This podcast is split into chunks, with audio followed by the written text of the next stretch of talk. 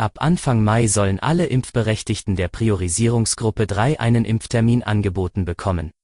Wer in MV dazu gehört, hören Sie im SVZ Audiosnack. Es ist Mittwoch um 5 Uhr. Guten Morgen. Was sonst noch wichtig ist, Mecklenburg-Vorpommern erlaubt ab diesem Mittwoch vollständig geimpften Tagesausflüglern und Zweitwohnungsbesitzern aus anderen Bundesländern wieder die Einreise. Das verkündete Gesundheitsminister Harry Glawe am Dienstag in Schwerin.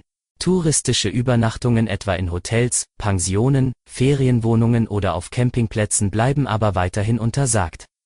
Außerdem könnte es Probleme geben, wenn die ganze Familie in die eigene Ferienwohnung an der Ostsee oder der Seenplatte fahren will und zum Beispiel nur die Mutter bereits vollständig geimpft ist.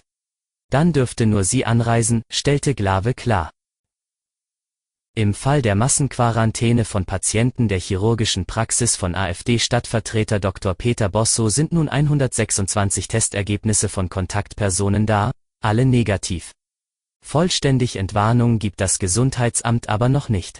Denn 34 Patienten konnten bisher noch nicht erreicht werden und außerdem lasse sich die Situation erst am 12. Mai abschließend beurteilen.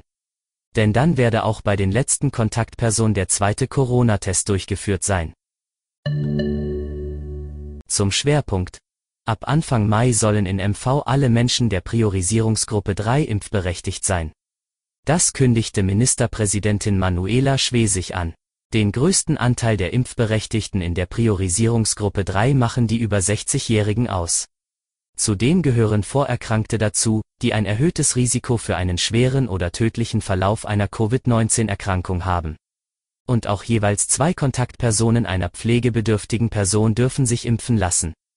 Außerdem zählen Mitglieder von Verfassungsorganen oder Menschen mit besonders relevanten Positionen in Unternehmen der kritischen Infrastruktur zu Gruppe 3, dazu gehören unter anderem das Transportwesen oder die Ernährungswirtschaft.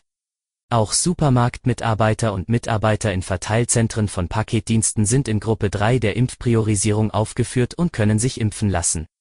In MV können sich übrigens bereits alle Erwachsenen unabhängig von der Priorisierung mit dem Corona-Impfstoff von AstraZeneca impfen lassen. Dafür sollte mit dem Hausarzt Kontakt aufgenommen werden. Das war Ihr Audiosnack. Alle Artikel zum Nachlesen und Hören gibt es wie immer auf svz.de-audiosnack. Die nächste Folge hören Sie Donnerstag früh.